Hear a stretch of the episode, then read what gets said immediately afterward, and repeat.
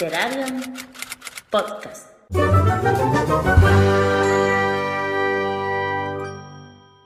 Bienvenidos a este tercer especial del Mayo Sci-Fi de Literarian Podcast. Yo me llamo Priscila del canal La Biblioteca de Blue Rose y aquí acompañada estoy de Toro de Ciudad de Literatura Resiliente.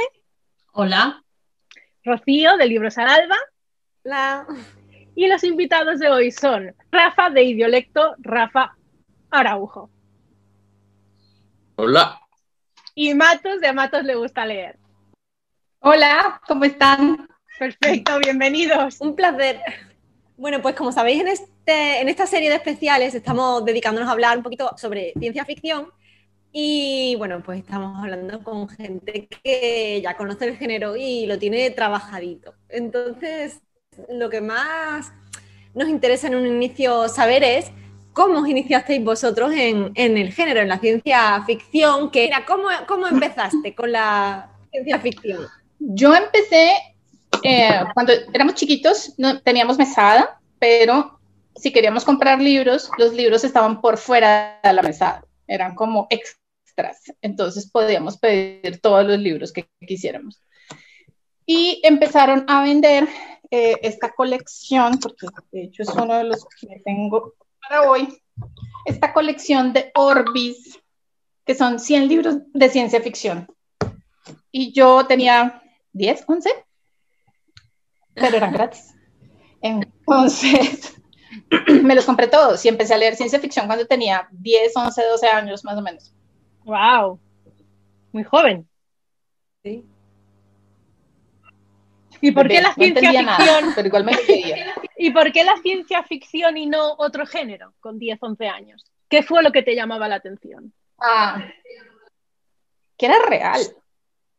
había una cosa basada en la realidad que no me gustaba de, los, mm, de, las cosas como animadas o, o, como, incluso, incluso cuando leía mucho cuento de hadas, era como otra cosa, ¿sí? Esta era una mm. preocupación real eh, yo siempre he sido una persona de ciencia en ese sentido. O sea, yo estudié artes, pero soy una persona de ciencia. Para mí, la ciencia es importante en la humanidad y en su impacto en la humanidad. Y es importante estar ahí, entendiéndola, viendo cómo evoluciona, cómo se transforma. Así uno se dedica a cualquier cosa. Yo soy productora de televisión y artista.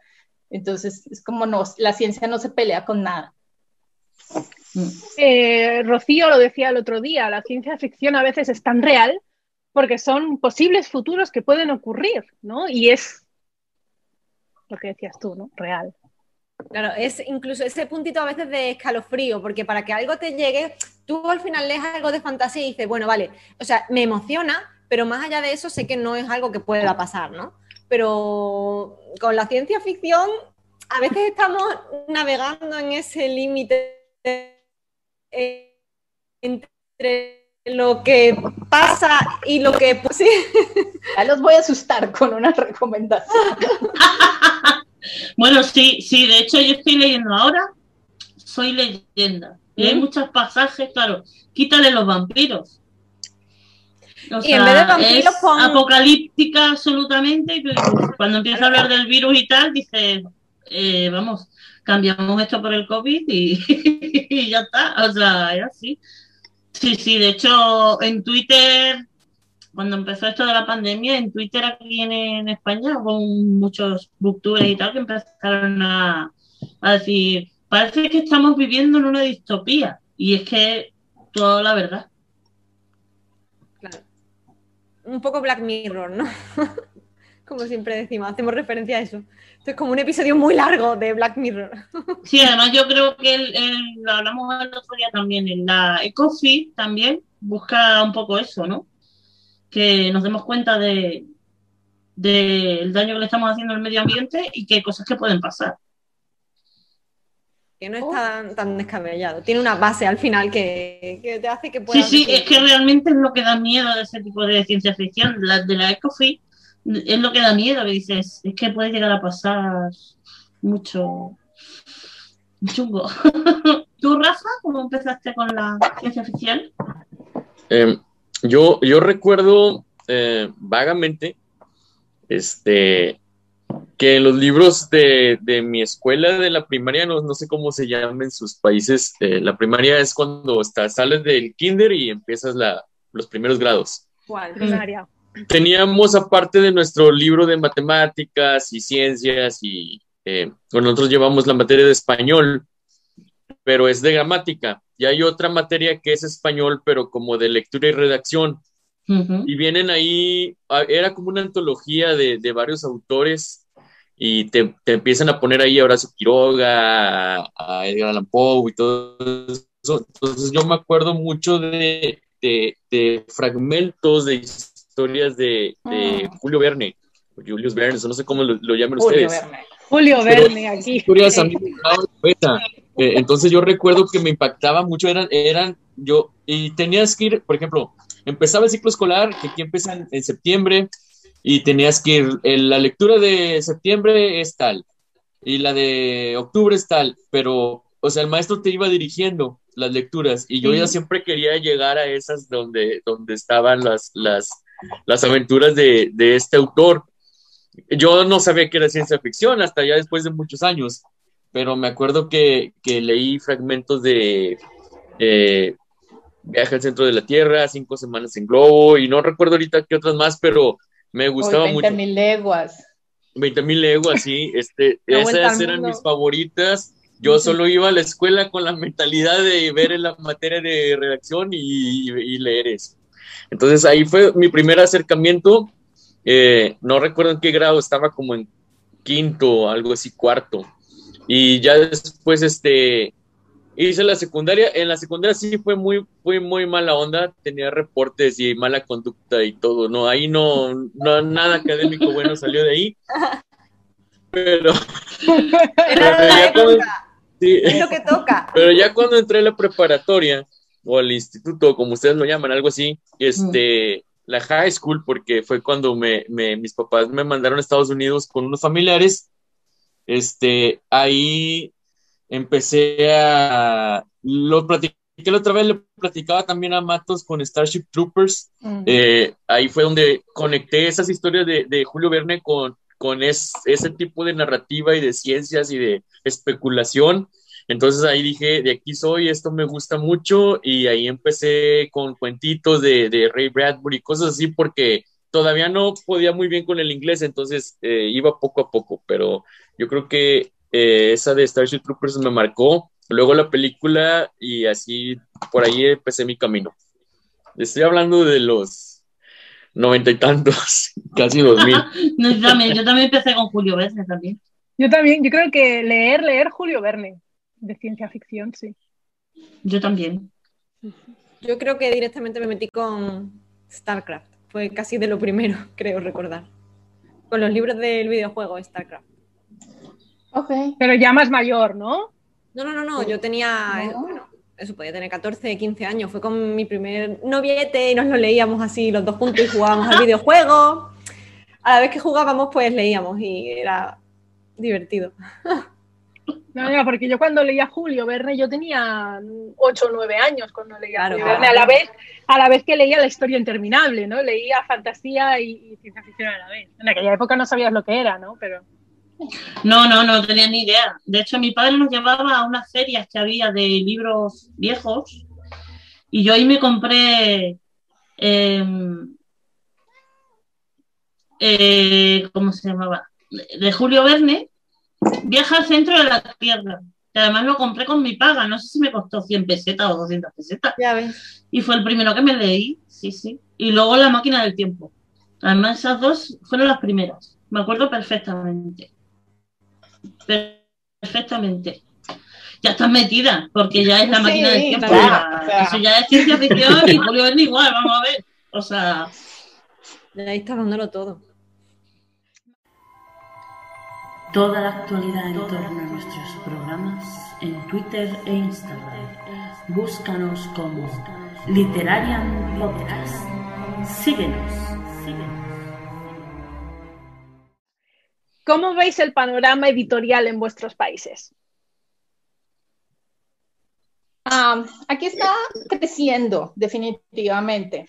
Digamos que hay como una serie de esfuerzos editoriales, eh, entre ellos está la editorial Vestigio, digamos que es la que más conozco porque los dos eh, son amigos y uno de ellos es amigo además de ciencia ficcionarios, o sea que es amigo de muchos, muchos años. Y él hizo su doctorado en literatura, en literatura latinoamericana y está trabajando específicamente en ciencia ficción. Entonces está haciendo un trabajo de edición, de divulgación del género. Entonces hay una editorial que tiene una serie de subgéneros internos porque uno de los, de los grandes géneros que se están moviendo en Latinoamérica es el weird, el bizarro, que son subgéneros de la ciencia ficción, digamos. Entonces hay al menos una editorial que está trabajando con la ciencia ficción. Y tenemos una librería independiente especializada en ciencia ficción que también hace trabajo editorial. Entonces ellos publican colecciones de cuentos, hacen ediciones nuevas de clásicos. Hay varias cosas que se vienen trabajando. El problema, más allá de si hay o no esfuerzos locales, es lo que pasa con la distribución. Ese es verdadero problema. Digamos, hay viajes muy chiquititos para cubrir las necesidades locales cuando podrían estar ampliando sus tirajes si tuvieran unas cadenas de distribución sólidas. Entonces, es, más allá de los esfuerzos locales, es como cómo ayudamos a que las publicaciones en los países se distribuyan en otros países. Rafa, ¿Y en tu país? Bueno, yo aquí en México tenemos una ventaja que a la misma vez es desventaja. Estamos eh, juntito a Estados Unidos, entonces todos, todo, todo lo editorial y no nada más en, libros, sino novela gráfica, cómics, audiolibros, todo se lo come Estados Unidos. O sea, tú vas a las librerías de aquí de mi ciudad, yo estoy en la frontera, mucho es en inglés o mucho es traducido, pero en Estados Unidos y luego importado. Entonces, este, o sea, es para el público latino en Estados Unidos, pero como aquí, mm. como dice Matos, la distribución es lo que falla mucho. Entonces, se les hace más fácil a las pequeñas librerías, yo creo, independientes, eh, traer cosas de Estados Unidos eh, en español para, eh, o en inglés para, para los que leemos aquí que realmente ir a las casas editoriales y, pedir sus copias, porque normalmente aquí también el problema en México es que Amazon y Gandhi y esas este, librerías grandísimas que venden por internet y todo, también se, se adueñan de todo el tiraje, entonces dejan muy poco a los, a los, a las librerías independientes. De hecho, ahorita en la pandemia es, se me hizo muy, muy triste que muchas pequeñas eh, librerías aquí de mi ciudad han cerrado o, se han visto en, cambiar el giro de ahora no es librería, es otra cosa. y, pues me da tristeza, pero ojalá y todo vaya tomando su curso. Eh, en cuanto a escritores de ciencia ficción, sí está habiendo un, este, una más visibilidad. Hay una editorial que se llama Almadía, aquí en, en México. Está, primero empezó como con eh, terror y cosas así. Bueno, no, nada más terror, de lo que yo leo, ¿verdad? Este, eh, yo me acercaba al terror y, después ya empezó a, traer como ensayos, poemas, y ahorita está con, ciencia ficción, está metiendo. Eh, me, gusta esa, esa editorial porque es barata. Yo creo que un libro te sale en, en promedio unos 200 pesos, un poquito más, un poquito menos, según el título y el autor. 200 pesos son como 8 dólares o 9 dólares. Entonces, está muy accesible, la calidad es buena, el papel es bueno y, eh, y está, le, da oportunidad a nuevos autores.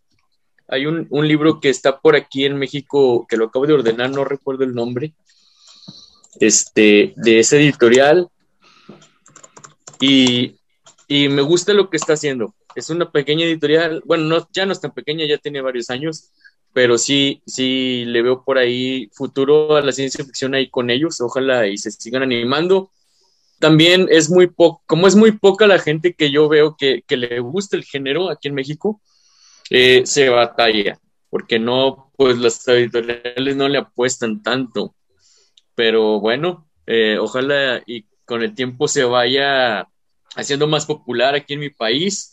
Eh, también estoy leyendo un poquito, ya hablando de Latinoamérica, eh, gracias a Matos he descubierto varios este, autores colombianos, argentinos, de ciencia ficción. y pues ahí voy, ¿verdad? No, no, no tenía, lastimosamente, estaba muy cerrado yo en leer, ya saben, a los americanos y a los británicos. Eh, ahorita ya de hace dos añitos para acá, estoy dándole oportunidad a la ciencia ficción asiática, a ciencia ficción africana, a latinoamericana, y me está gustando mucho. Es otra forma de pensar, son otras preocupaciones, como decía Marcos. Algo de la ciencia ficción que me gusta son cosas que, que te dejan un sentimiento de que eso podría pasar algún día, quizás no con nosotros, pero a las siguientes una o dos generaciones. Y entonces eso, el realmente hablar de ciencia ficción y eh, que esté sacada del contexto um, anglosajón, me gusta porque te puedes identificar más. Eh, yo creo que es buena idea recomendar eh, este otro tipo de ciencia ficción a las personas que, que no están acostumbradas al género igual les puede enganchar un poquito más, porque la verdad, yo he descubierto muchas cosas eh, que realmente yo estaba muy, y más viviendo, que viví en Estados Unidos como seis años, yo, yo estaba muy acostumbrado a la literatura y a la ciencia ficción americana y, y sí es muy diferente, no es otra cosa. Mm. Como sabéis, tenemos el reto por cuatro niveles. Eh, ¿Qué recomendaciones nos haríais por nivel? para la gente que nos esté viendo, escuchando y tal, que tenga alguna recomendación. Premisas. Bueno, pues nivel tostadora y la primera premisa es historia corta, manga cómic o relato. ¿Qué tenéis para recomendar? Bueno, entonces, en cuanto a lo corto, les tengo esta belleza que acaba de salir. ¡Ah, yo lo quiero! es que esto es de verdad una cosa muy bien hecha. Esto hay gente de Chile, Colombia, México, Brasil, Argentina, Bolivia, Perú, Ecuador, Uruguay, Venezuela. O sea, está Latinoamérica muy bien representada y esta portada de Luis Carlos Barragán. Hola, nena. Ve, ve, ve. Yo, yo no puedo prender la cámara en esta casa porque esta niñita se aparece. El libro, Matos, es el libro. Pues ese sería el de corto y me acabo de terminar Akira. Bueno, Akira, ya es. Estoy enamorada de esto. Es demasiado, ¿sí? No solo es demasiado en términos argumentales, es demasiado, o sea, es una cosa over the top en términos de la ilustración, de la presencia de las mujeres. O sea, esta es una historia de mujeres y hombres, hombres y mujeres, y no solo de hombres como pasa en la película. Entonces, súper recomendado. Rafa. Yo para el manga eh, tengo, ya les había enseñado aquí hace ratito Blaine, Blaine. que voy, voy en el 3. Eh, nada más había leído uno, hace poco conseguí los demás. Me está gustando mucho. Es algo fácil para los que se quieren acercar porque no tiene mucho diálogo. Entonces casi todo te lo va explicando las ilustraciones. Se lee muy fácil. De hecho, hasta se me hace como que se acabó y quiero más. ¿Por qué, ¿Por qué lo leí tan pronto? Esta es una buena eh, historia para acercarte. El, autor antes era arquitecto, por eso e-, ese, dibujo que tiene él tan detallado, tan detallista, es porque antes él era arquitecto, antes de empezar a dibujar manga.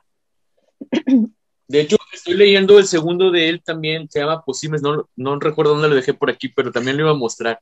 Eh, Akira, voy en el segundo apenas, eh, todavía estamos con lo mismo, casi parecido a lo de la película, no, no he descubierto algunas cosas más, también recomendación. Ya hay un, hay una antología de cuentos que no tengo en, en físico, pero se llama A la deriva en el mar de las lluvias y otros relatos.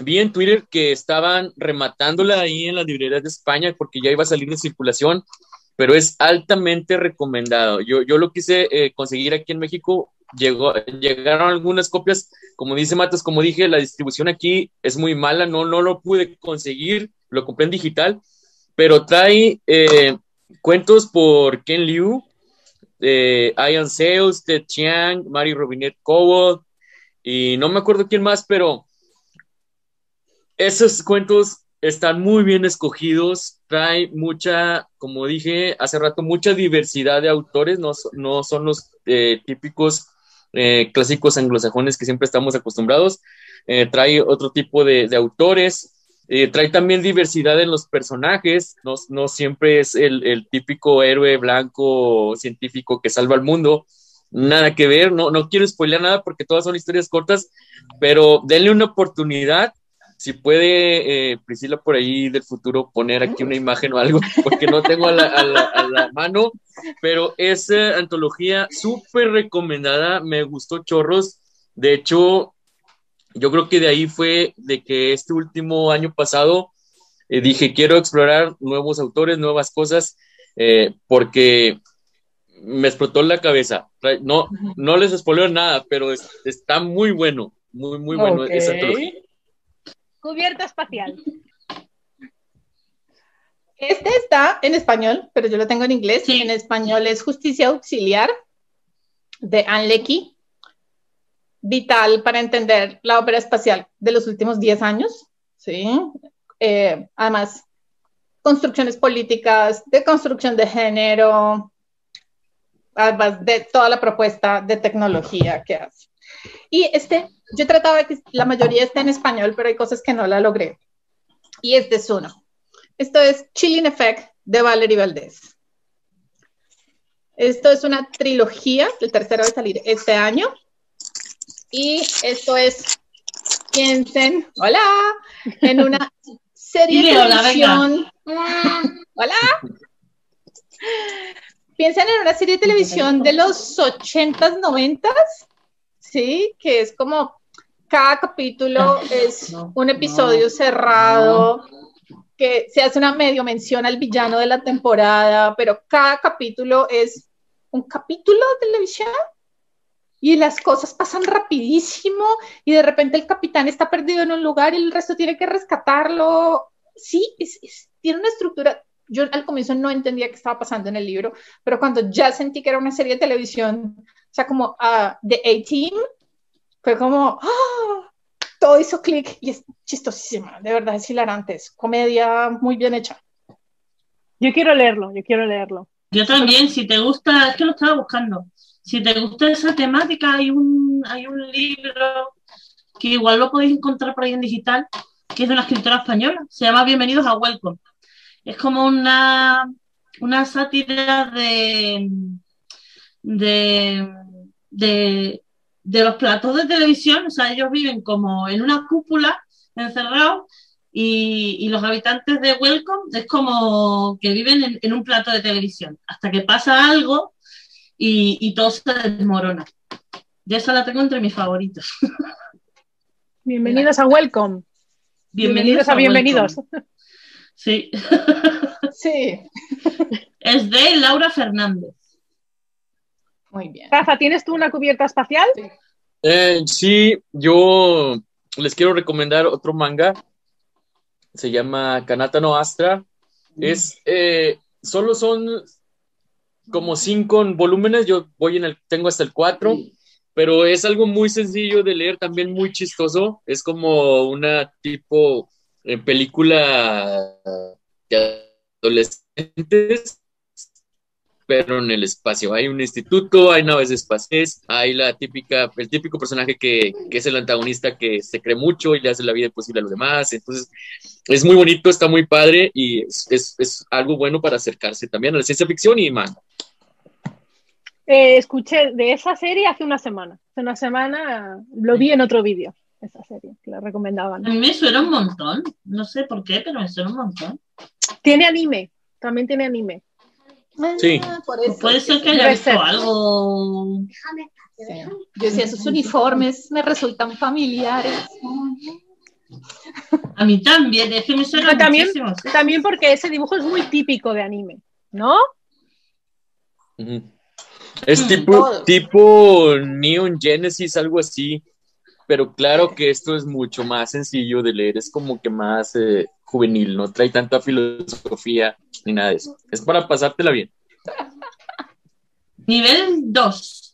Eh, primera premisa sería futurista ambientado en nuestro mundo.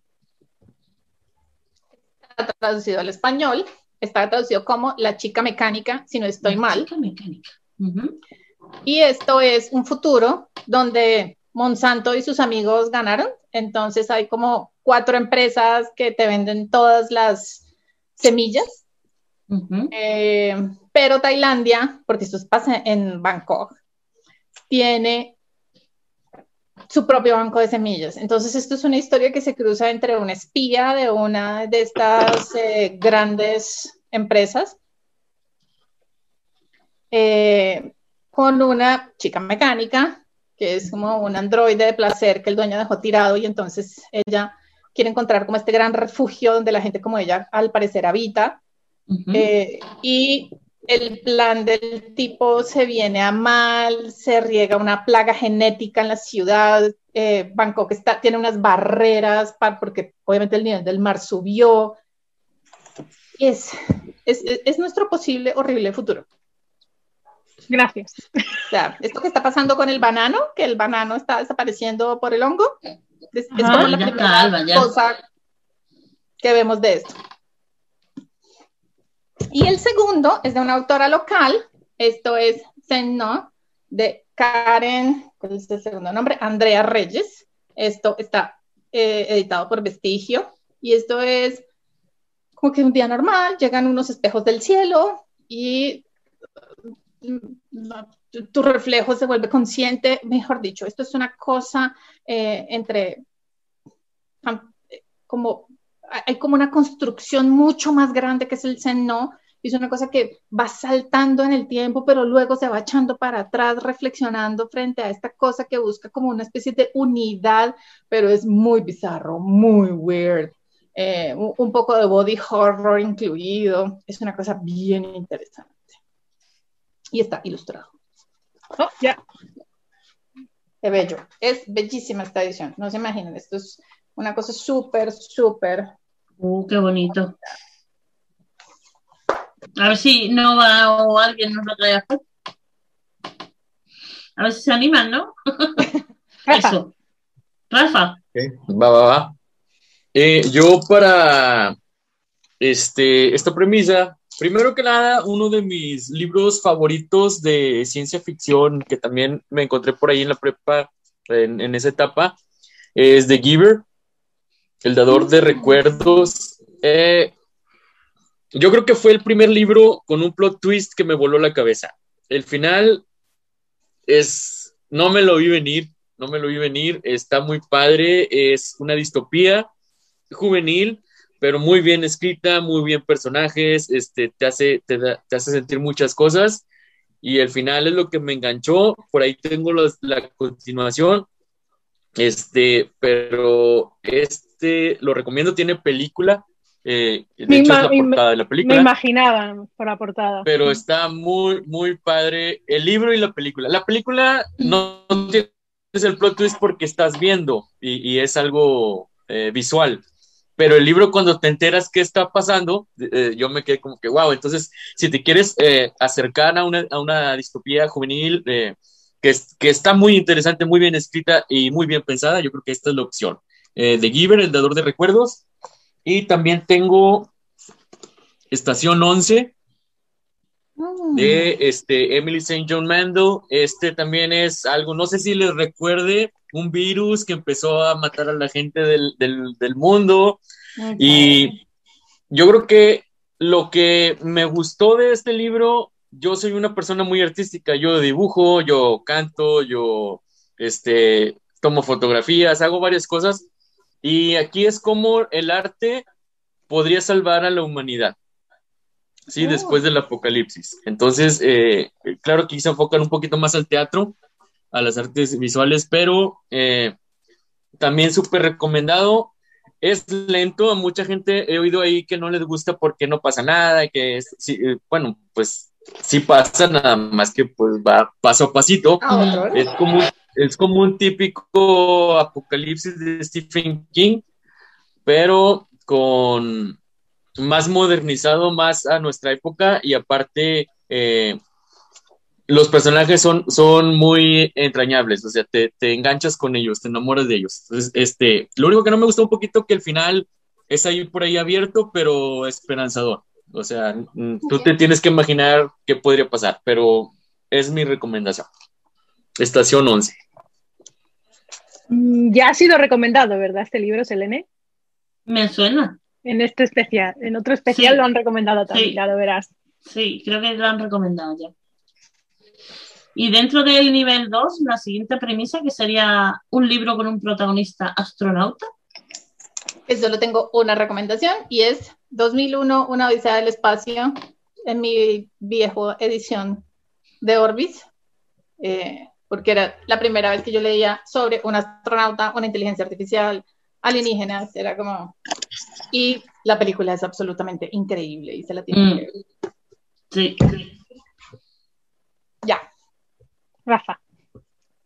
Bueno, yo no podría faltar mi autor favorito de ciencia ficción y sus crónicas. Ah, ¿no? O sea, de hecho, este, este, esta edición la acabo de conseguir. Tengo varias, las colecciono diferentes ediciones de, de Crónicas Marcianas. Eh, también eh, tiene, esta es una obra que tú te puedes acercar como nuevo y te puede gustar, o también te puedes acercar como amante de la, de la ciencia ficción ya conociendo y también te puede gustar.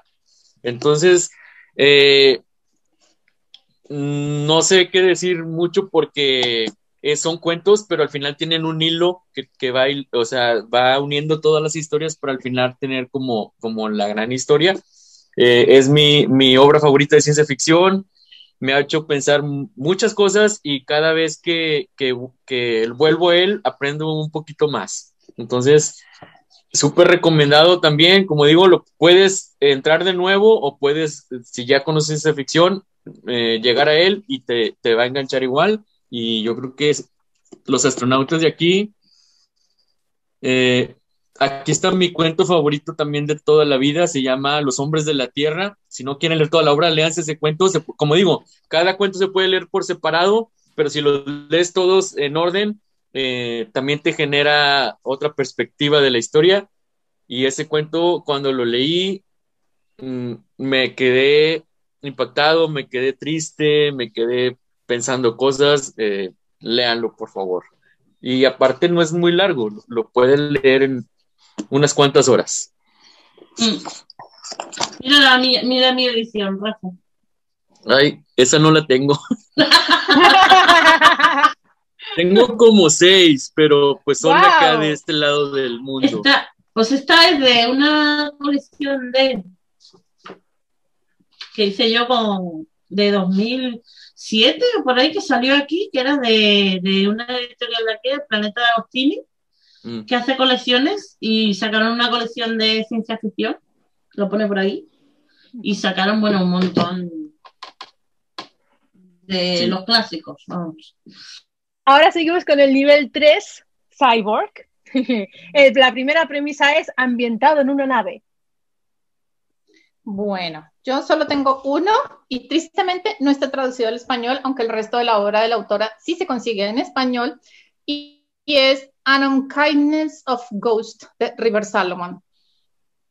Esto es una nave generacional porque la Tierra quedó inutilizada con un cataclismo, entonces es una gigantesca nave generacional, pero eh, a medida que han ido pasando los años, se ha ido volviendo de Antebellum South. Entonces es como arriba en la parte chévere, súper llena de tecnología, está toda la gente blanquita, y de ahí para abajo, a medida que se va viendo la gente más marrón, pues es el sur, o sea, violaciones sin derechos humanos, maltrato físico y emocional, porque son esclavos. Entonces, la protagonista, que es un personaje autista, eh, empieza a darse cuenta que su mamá y en los diarios de su mamá hay una cosa muy rara y empieza como a acabar un poco como con todo lo que estaba pasando dentro de esa nave, pero es, es muy Qué duro, interesante, qué pero interesante. es increíble. Y es una protagonista, ¿no? Eh, Claro, encima con representación de una... quería decir eso, diversidad y... Y es una mujer negra, autista, eh, un poco sexual, bueno, no, la han violado tanto en su vida que no le interesa tanto tener Claro. contacto con otro ser humano. Ese es un personaje muy, muy complejo, muy bello. Y no tengo más. En nave espacial, no tengo naves espaciales. O sea, como así, como que la nave sea. Sí, sí, sí. Yo, yo tengo dos, nada más que los dos los, los he leído en digital, entonces no los tengo aquí, pero el primero es Red Shirts de John Scalzi. Si te gusta Star Trek, te, te tienes que leer ese libro. Este, si hay por aquí los que las personas que van a estar viendo estos videos o les gusta la sci-fi, les gusta eh, Star Trek, tienen que leer Red Shirts. Es como una tipo parodia de, de lo que pasa en la, todos es, claro, como las series de, Star Trek pasan en las naves espaciales. Entonces, todo por ahí es como una parodia. Al final, los personajes se dan cuenta que son unos personajes de una serie de televisión de bajo presupuesto y ellos quieren salir de esa serie, pero ¿cómo le van a hacer? No, no les digo nada. Es como tipo metaficción, algo así, porque quieren salir de la, de la novela y rompen la cuarta pared y, y viajan en el tiempo y vienen a nuestro mundo. Entonces es una locura, este, también es un poquito con humor. Entonces les recomiendo esa. Y la segunda es una novela corta que se llama Vinti, de Edio Corafor.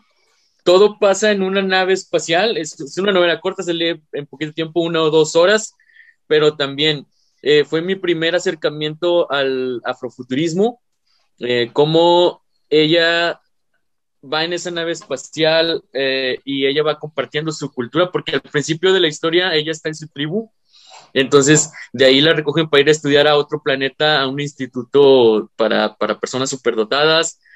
No les cuento tanto porque es corta y entonces este, por ahí puedo, puedo spoilear, pero pasan cosas ahí en la, en la, en la novela que ponen ahí en, en ahora sí, en tela de juicio su- sus creencias y ella explica cómo ha sido el proceso de ella despegarse de su tribu para ir al futuro. Matos con inteligencias artificiales.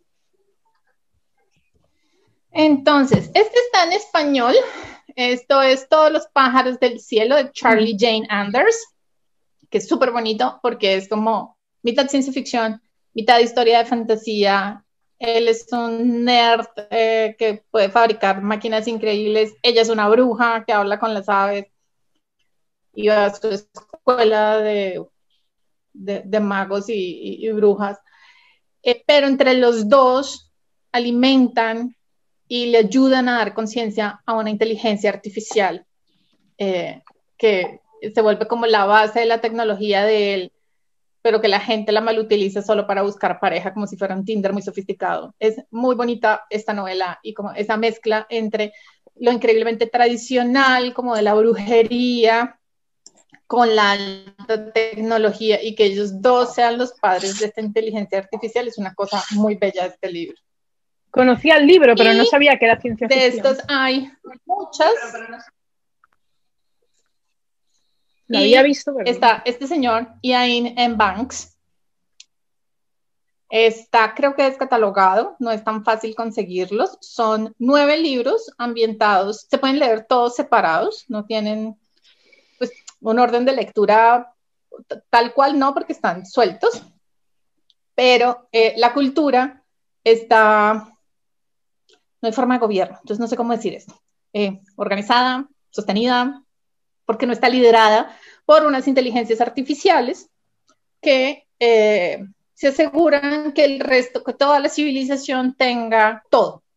Entonces, claro, nada pasa dentro de la cultura, pues porque todo es perfecto adentro. Entonces, todos los libros se ambientan en la periferia de la cultura, que es donde todavía están integrando planetas, donde están peleando con otras eh, civilizaciones, eh, pero entonces estas inteligencias artificiales son fantásticas porque, claro, es, una, es un sobredimensionar el papel de la inteligencia artificial. Este señor Cam, se, se, va contra todas las estructuras de la ópera espacial y las deconstruye y de verdad son de las mejores óperas espaciales que ustedes pueden leer en su vida. No, no sabía que All the Birds in the Sky era ciencia ficción. Me, me ha llamado mucho la atención, pero nunca lo, nunca me, no, no me había atrevido porque decía de ser como así de magia o algo así, pero, No. Pero qué padre, ya, ya, ya, ya lo quiero leer. Sí. Eh, nosotros tenemos un club de lectura, eh, tenemos nuestro club de lectura que tenemos temáticas todos los meses y luego tenemos aparte un club de lectura que es de brujas. El año que viene lo podemos proponer para Mayo Sci-Fi en el club de brujas, ¿eh? ¿De Claro. las brujas? Lo metemos. Rafa, con Claro, inteligencias este año ya no podemos, pero el año que viene Ok, para inteligencias artificiales, creo que algo que ya se recomendó, justicia auxiliar. Lo recomendó Matos hace ya el año pasado. Este, mm, no sé por dónde empezar, es que es muchas cosas. O sea, es muchas cosas, tienes que, que leerlo. La inteligencia artificial es el personaje principal, pero también es la nave, pero también es otros personajes. No, no sé cómo explicarlo, tienes que leerlo. El, el primer capítulo te, te, dice muchas cosas. Si te engancha el primer capítulo, quiere decir que lo vas a disfrutar. Eh, yo lo leí en español y como dije en su momento, yo creo que me quitó un poquito la experiencia del juego del lenguaje, porque creo eh, entender, he visto reseñas eh, de cuando lo han leído en inglés, usa el lenguaje neutral. Entonces aquí, no sé si el traductor bueno, pues yo sé que se pone en una encrucijada de cómo traducirlo y todo, pero aquí le restó un poquito, como quiera, es muy disfrutable y, y, y yo, al saber de, del trasfondo del lenguaje, eh, lo intuía, entonces uh, en, en, mi mente a lo mejor decía, ah, esto quiso decir esto y esto y esto. Entonces está muy padre, este año voy a leer la continuación, también la tengo por ahí y esta sería mi primera recomendación. La segunda, eh, no lo tengo en, en, físico, lo tenía en, en más paperback, pero se hizo bien feo, porque es, el, el, el, el, papel más feo que venden aquí en, en, Estados Unidos, lo compré en un Walmart, pero es de eh, Cartoon Melic 3, no es este, eh, pero también es bizarro, él, él me gusta mucho su, su, su, manera de escribir, es bizarro, es súper weird, súper loco, eh, asqueroso de repente, pero el que voy a recomendar se llama Warslot, que sería algo así, disculpen la palabra como, eh, no sé, puta de guerra, algo así. Ah, Entonces, sí.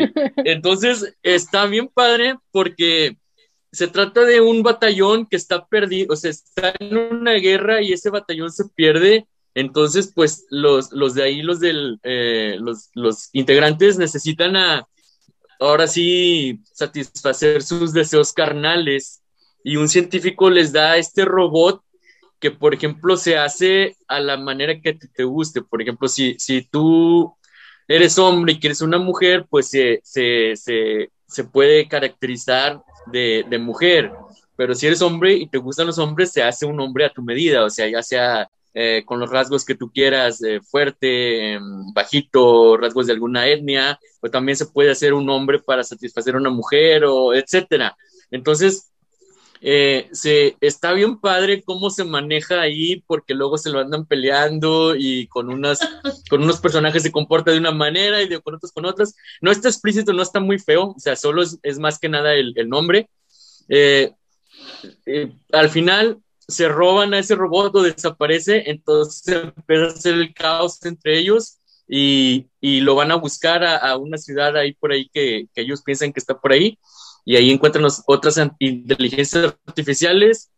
El final no me gusta tanto, está muy simplón, no está feo, pero está simple, está, no, no se me hace a la altura de cómo venía la historia, como estaba pensada la historia, pero los primeros capítulos son muy disfrutables, es una noveleta como, no sé, tiene como 80, bueno, en mi edición tenía como 70 páginas, entonces se puede leer muy fácil, está, está disponible en, en digital súper divertida, como te digo, está muy padre, eh, pero al final no me convenció tanto, aún así digo que es muy buena historia, me, me gusta. Eh, y si quieren algo nuevo, algo diferente, pueden tratar esa historia.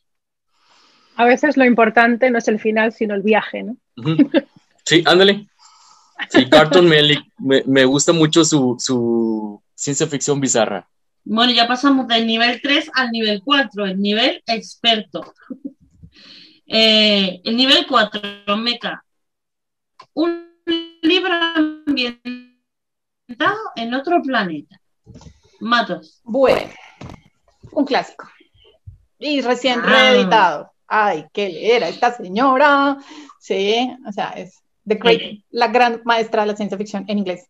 Hay que leer a Ursula K. Le Guin. Es como, y más un libro como este, que nos obliga a replantearnos cómo nos relacionamos con el otro en función de su género Mm. y porque eso es, un, es una traba a la hora de relacionarnos con otros seres humanos, con- condicionarnos al género para poder interactuar. Entonces es como brillante. Y mi obsesión del año pasado está en español, Gideon, Gideon. la novena. Amo a Gideon. Gideon es como el mejor persona, o sea, des- de- destronó a Breck de Ancillary Justice el año pasado ¿Qué? como personaje favorito. Acabó con Breck. Yes. Es un personaje divertidísimo, de verdad. Es como, eh, es, es el motor de esta historia, a pesar de que es un personaje que no quiere estar en la historia. Sáquenme de aquí. Ella daría lo que fuera por haberse logrado escapar y no estar ahí, sino poder. Es fantástico. O sea, esto es mitad historia de aventuras, mitad eh, casa embrujada, mitad pelea de superhéroes. O sea, es demasiado. En Tengo muchas ganas de leerlo, tengo muchas ganas de leerlo. Yo también. Matos, yo cuando empecé a leerlo, la verdad me cayó muy mal Gideon. Dije, tipa insufrible, víctima, me molesta mucho su actitud. Ahorita voy por la página 300 y algo ya estoy por terminarlo y estoy como que amándola. Digo, qué chava, con qué corazón tan más dulce y servicial y, y wow, me, me- son esos personajes que, que odias, pero al final te ganan. O sea, está nada que ver como lo que pensé a lo que pienso ahorita. No puedo opinar mucho, no la he terminado, pero ya estoy a punto, quizá en estos días eh, la acabe, en estas semanas. Aquí en España ha arrasado, totalmente. Ha arrasado. Y esperen la segunda. Es una novela experimental. O sea, no es como la clásica segunda novela de, ah, nos quedamos en C y ahora vamos para D. Es como, No. no. Ven y te deconstruyo la novela y te deconstruyo la segunda parte de una novela y te doy el final más satisfactorio que te puedas imaginar. Pues aquí no nos queda nada porque viene en octubre. O sea que lo tenemos ya aquí encima. Solo empeora. ¿Y, y, ¿y tú, Rafa? Yo, yo para ambientado en otro planeta, Hyperion, Bueno, uf, Sí.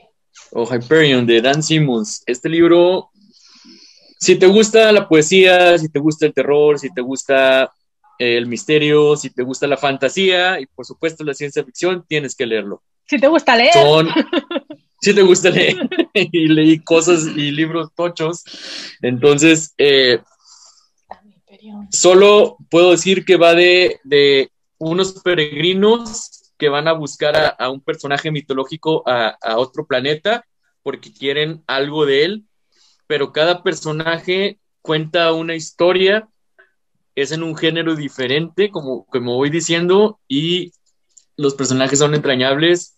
eh,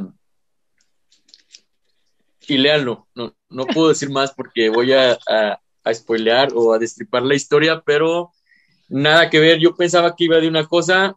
Es un, es un libro muy. Yo pensé que iba de, de, de como dice por ahí Matos, de piu, piu, piu, y, y naves espaciales peleando y bombas y bombardeos. Nada que ver, es otra cosa. Solo que no te quiero eh, por ahí eh, arruinar el viaje, pero súper recomendado. Y la segunda premisa de este cuarto nivel una novela de ciencia ficción dura, digamos, que tenga conceptos de, de física. Listo.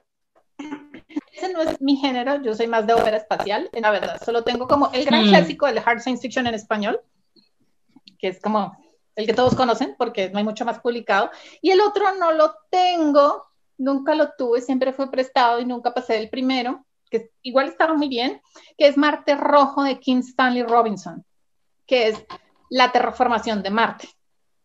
Entonces, son Marte Rojo, Marte Verde, Marte Azul, que es como todos los siglos de terraformación de Marte. Y el primero es eh, la construcción de los primeros domos, cómo llega primero la comunidad científica y empieza a generar unos domos estables y luego empiezan a llegar los colonos. Entonces es un libro muy antropológico en el sentido de cómo describe los procesos. Entonces, está, se discuten cosas como el aislamiento, la falta de estímulos visuales y sonoros, o sea, cómo hay que luchar contra una serie de cosas cuando uno está acostumbrado a asomarse, así sea por la más mínima ventana, y hay una cantidad de estímulos a cuando estás en una nave espacial, que es una cosa que nunca se discute. Entonces, están todos estos elementos ahí mezclados de cómo los colonos tienen que sobrevivir y sobrevivir emocionalmente estables para enfrentarse a la terraformación de un planeta. Está muy bien. Yo no seguí con la serie porque era como, no, como que no logré conectar con la escritura del Ujú. señor, pero el primero lo disfruté muchísimo en sus ideas y conceptos. ¿Y tú, Rafa, qué recomendarías en este Eh, yo recomendaría, lo estoy leyendo todavía, pero es un libro de relatos, entonces yo creo que sí lo pu- puedo recomendar ya. Es Mm. Ted Chiang con Exhalación. Eh, sí lo tengo en físico, pero como estos días de calor me salgo afuera a leer en la mecedora, no sé dónde está, en qué parte de mi casa lo habré dejado. Eh, pero súper eh, mind blowing, o sea, lo que estás leyendo al final te lo cambia, pero sí es, yo siento que sí es este pesadito porque sí, sí describe mucho los procesos científicos, o sea, científicos, los conceptos de física, Mm. te los va describiendo. Eh, esto pasa por esto y esto y bla, bla, y si Mm. conectas aquí, pasa acá y bla, bla, bla. Solo que no puedo decir de ninguno porque como son relatos, pues cada Claro. quien que vaya descubriendo. Eh, te explica mucho eh, la física en cada, en cada o, lo- o las leyes de, de- de ese relato, cómo, cómo se comporta la física en, en cada, en cada cuento, para al final darte nada más un, en las últimas páginas realmente lo que te quería decir con los personajes. Entonces, pero como dice Matos, tampoco es muy fuerte. La, la ciencia ficción dura batallo mucho. Eh, yo soy más de ciencia ficción militar o, o space opera, pero también eh, yo creo que de este de exhalación llevo como cuatro cuentos, me han gustado bastante y en ese que recomendé hace rato, que es el de A la deriva en el mar de las lluvias, también viene un cuento de él que también me gustó bastante. Simplemente trata de, de, de una relación de un padre y una hija y cómo hay una mala comunicación, pero en el futuro graban todos tus recuerdos. Entonces, si tienes un malentendido con alguien, vas a buscar en tu memoria qué realmente pasó.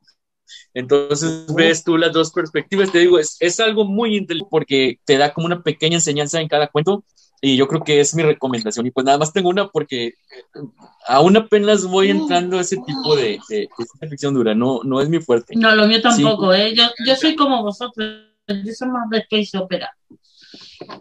Me gusta Es más. más entretenido. Yo Claro. es que leo ciencia ficción por entretenerme, por no necesariamente feeling good, porque no leo un montón de cosas que No, yo tampoco.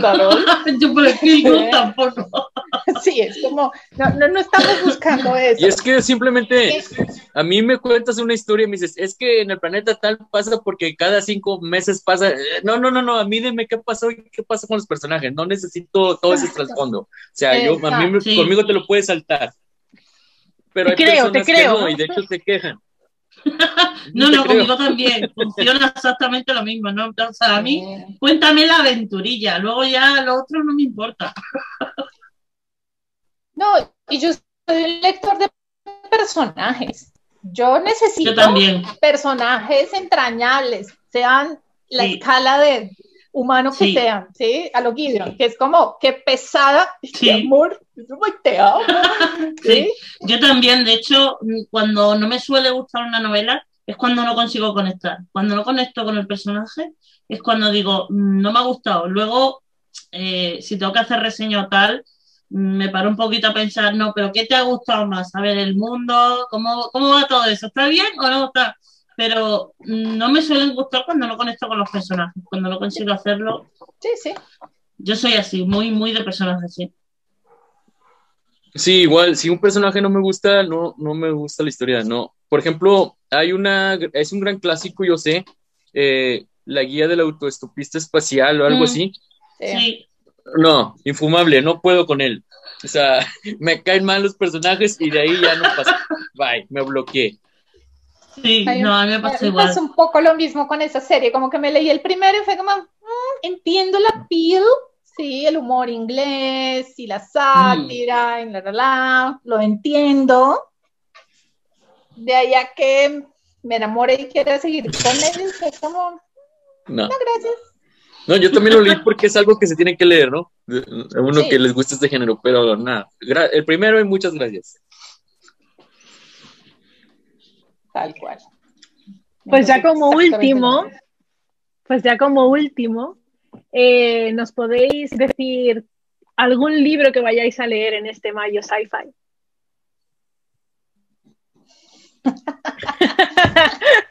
Me encanta Mi Tengo, Pato dice, espérate que voy a Tengo salir a ganas la de guiar. montaña. Date un café. tengo una montaña de libros por leer porque salieron las nominaciones de los Hugo y el Nebula y me senté a revisar y tengo un montón en mi TBR. Entonces, en principio voy a estar leyendo Ring Shout de P. Clark, Riot Baby de Tochi Onyebuchi. Ah, este ya, este ya, este ya. Upright Women Wanted de Sarah Gailey. Piranesi de Susan Clark. The City We Became de Enki Jemisin. Black Sun de Rebecca Rowan Horse. Mexican Gothic de Silvia Moreno García. Mexican Gothic. Mexican no, Gothic es ciencia no, ficción. ¿Es fantasía. ciencia ficción? Los premios premian, los premios ambos premian ciencia ficción y fantasía. Mexican Gothic le tengo yo puesto el ojillo. Hubo Sale un problema. en español dentro de poco. Sí, Hubo un dentro de problema. Hubo un Hubo un problema, en problema España con, con el título. la traducción del título. La autora no quería Era que se como- tradujera el título, o sea, o sí, algo así. No quería que el título No, fuera ella en inglés. Ella quería que se exactamente. gótico Era lo mexicano. contrario, sí. Ella quería que se tradujera y aquí se ha traído como Gothic, no lo han Pero, lo traducido. ha- pero han, han pasado, han dicho que vale. Y lo van a poner en castellano. Sí, ¿verdad que sí, sí? se han, se han, se han puesto de Retractado. Se han retractado y han dicho que de acuerdo. La palabra existe. A ver, Ok, yo voy a leer Children of Time. Lo estaba leyendo, me estaba súper encantando, pero estoy, estaba leyendo en ese tiempo, en enero, creo, eh, Apocalipsis de Stephen King, y eran dos lecturas Uy, sí. muy, muy, muy extensas, no podía con tanto, y dije, voy a poner este a un lado porque como me gusta mucho, quiero disfrutarlo. Ahorita yo creo que el mes que entra lo empiezo otra vez. Desde el principio no llevaba mucho, no llevaba ni 100 páginas, pero Sí. me gustó mucho. Hay, que, hay que leerlo, hay que Voy a leerlo. leer, voy a leer La Tierra Errante de Cixin Lu para la de con conceptos de física, ya ven que trae esa fama. Entonces, eh, este lo voy a estar leyendo. Voy a leer el manga de 20th Century Boys, no sé por dónde lo puse. Eh, voy a leer ese manga y nada más me faltaba eh, para la premisa 2 para Android, eh, futurista ambientado en nuestro mundo y creo que voy a tomar de la recomendación de Matos, La chica mecánica. Mm, Ya me lo había recomendado, pero no me había animado, solo que leí una, un relato corto del autor y me gustó, entonces eh, yo creo que ya voy por la novela. Es fantástico. Es como, además, es como te duele tanto lo que está pasando, o sea, es que tú empiezas a ver lo de las semillas y es como, vamos para allá, o sea, que es esto tan horrible. Pues heredero del tiempo lo tenemos más de una en el TV.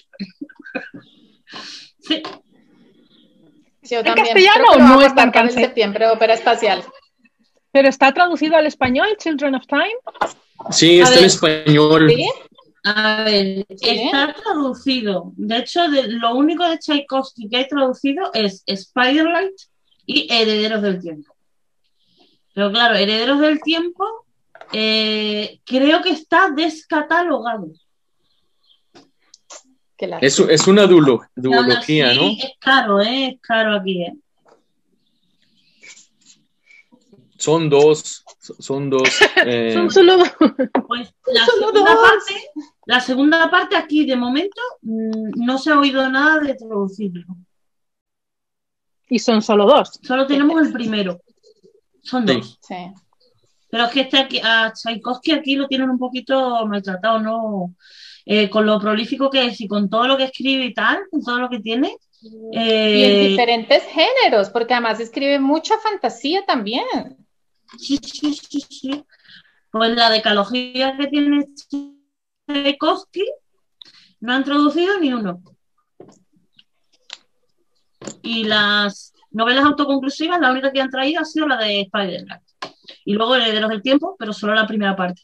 O sea que no sé realmente, yo por ejemplo no me había atrevido antes con Herederos del Tiempo porque digo, si no me traducen la segunda parte, entonces como no sé cómo va a terminar el libro, tengo que leerlo para eso, si me va a dejar un final cortante, me voy a quedar así.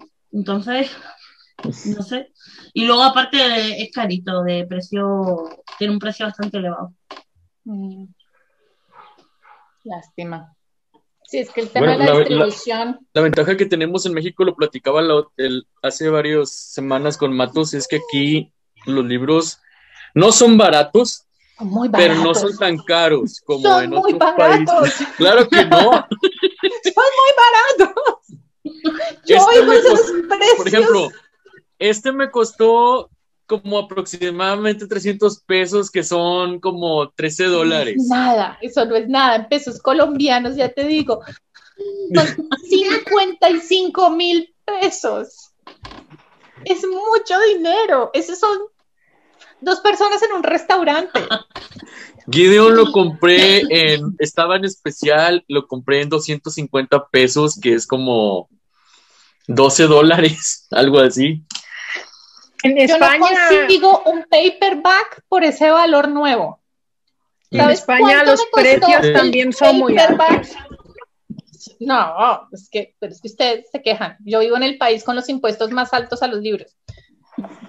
Vosotros tenéis la misma lucha que tenemos Pris, Pris y yo, Pris lee en inglés, yo no leo en inglés, Pris de repente se mete en Amazon y encuentra un libro a 5 euros, Cinco, Y yo euros, busco cinco el libro en dólares, seis español. dólares. 18, y es como, ¡oh! madre Eh, mía. Yo además en general solo compro libros que me valgan 5 o 6 euros. Claro, sí. No, puedo soy- estar gastando 10, 15, 20, 30 euros en un libro.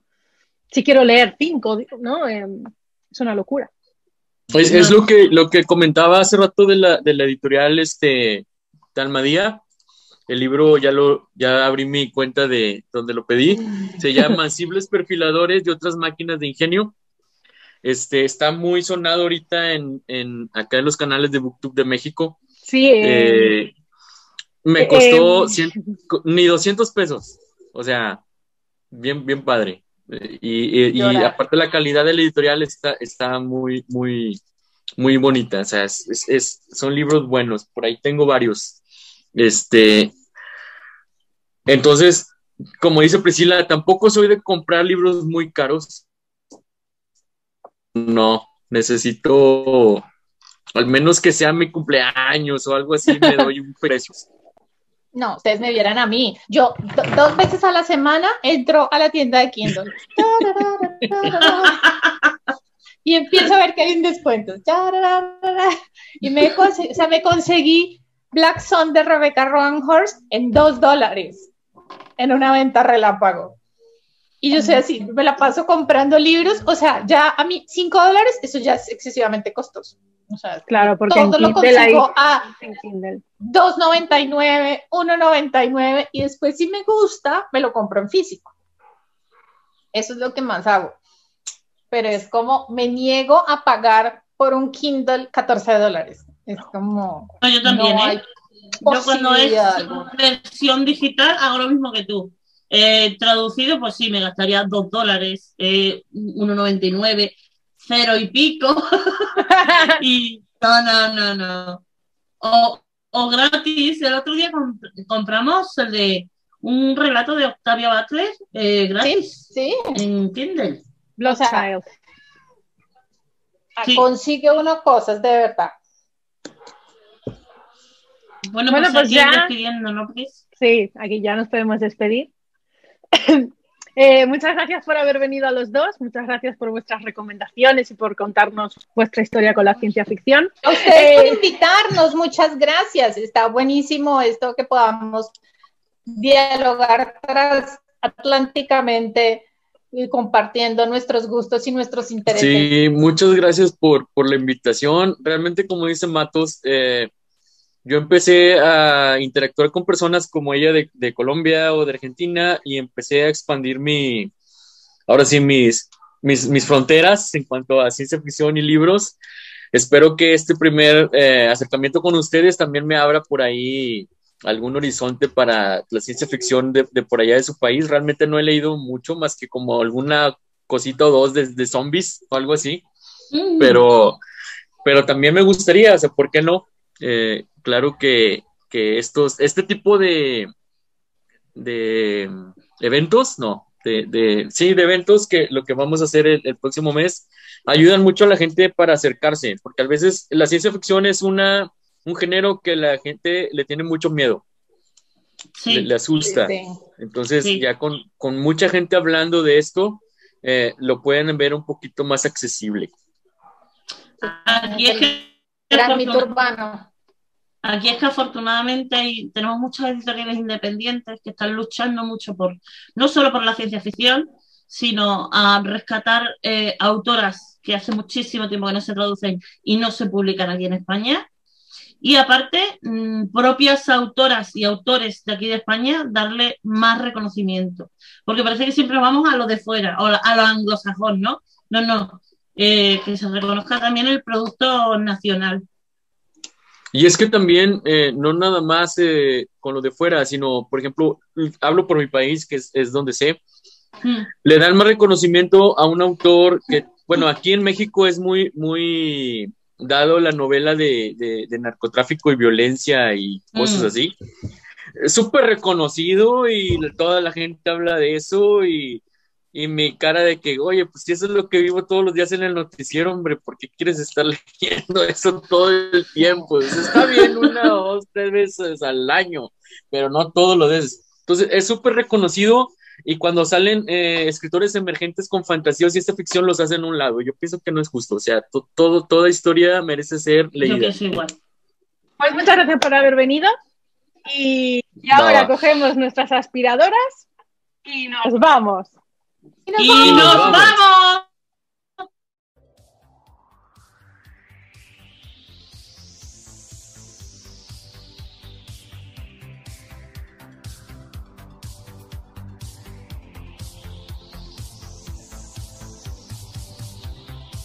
He viajado a la Tierra Media, sin moverme del sillón. He volado a lomos de Fuyur y atravesado el portal que me llevaría a Narnia. Me he perdido en la sala de menesteres de Hogwarts y el frío hielo me ha calado hasta los huesos en Invernalia. Pero de cada viaje he regresado con un botín. ¿Te gusta la fantasía? Club de Lectura Literaria.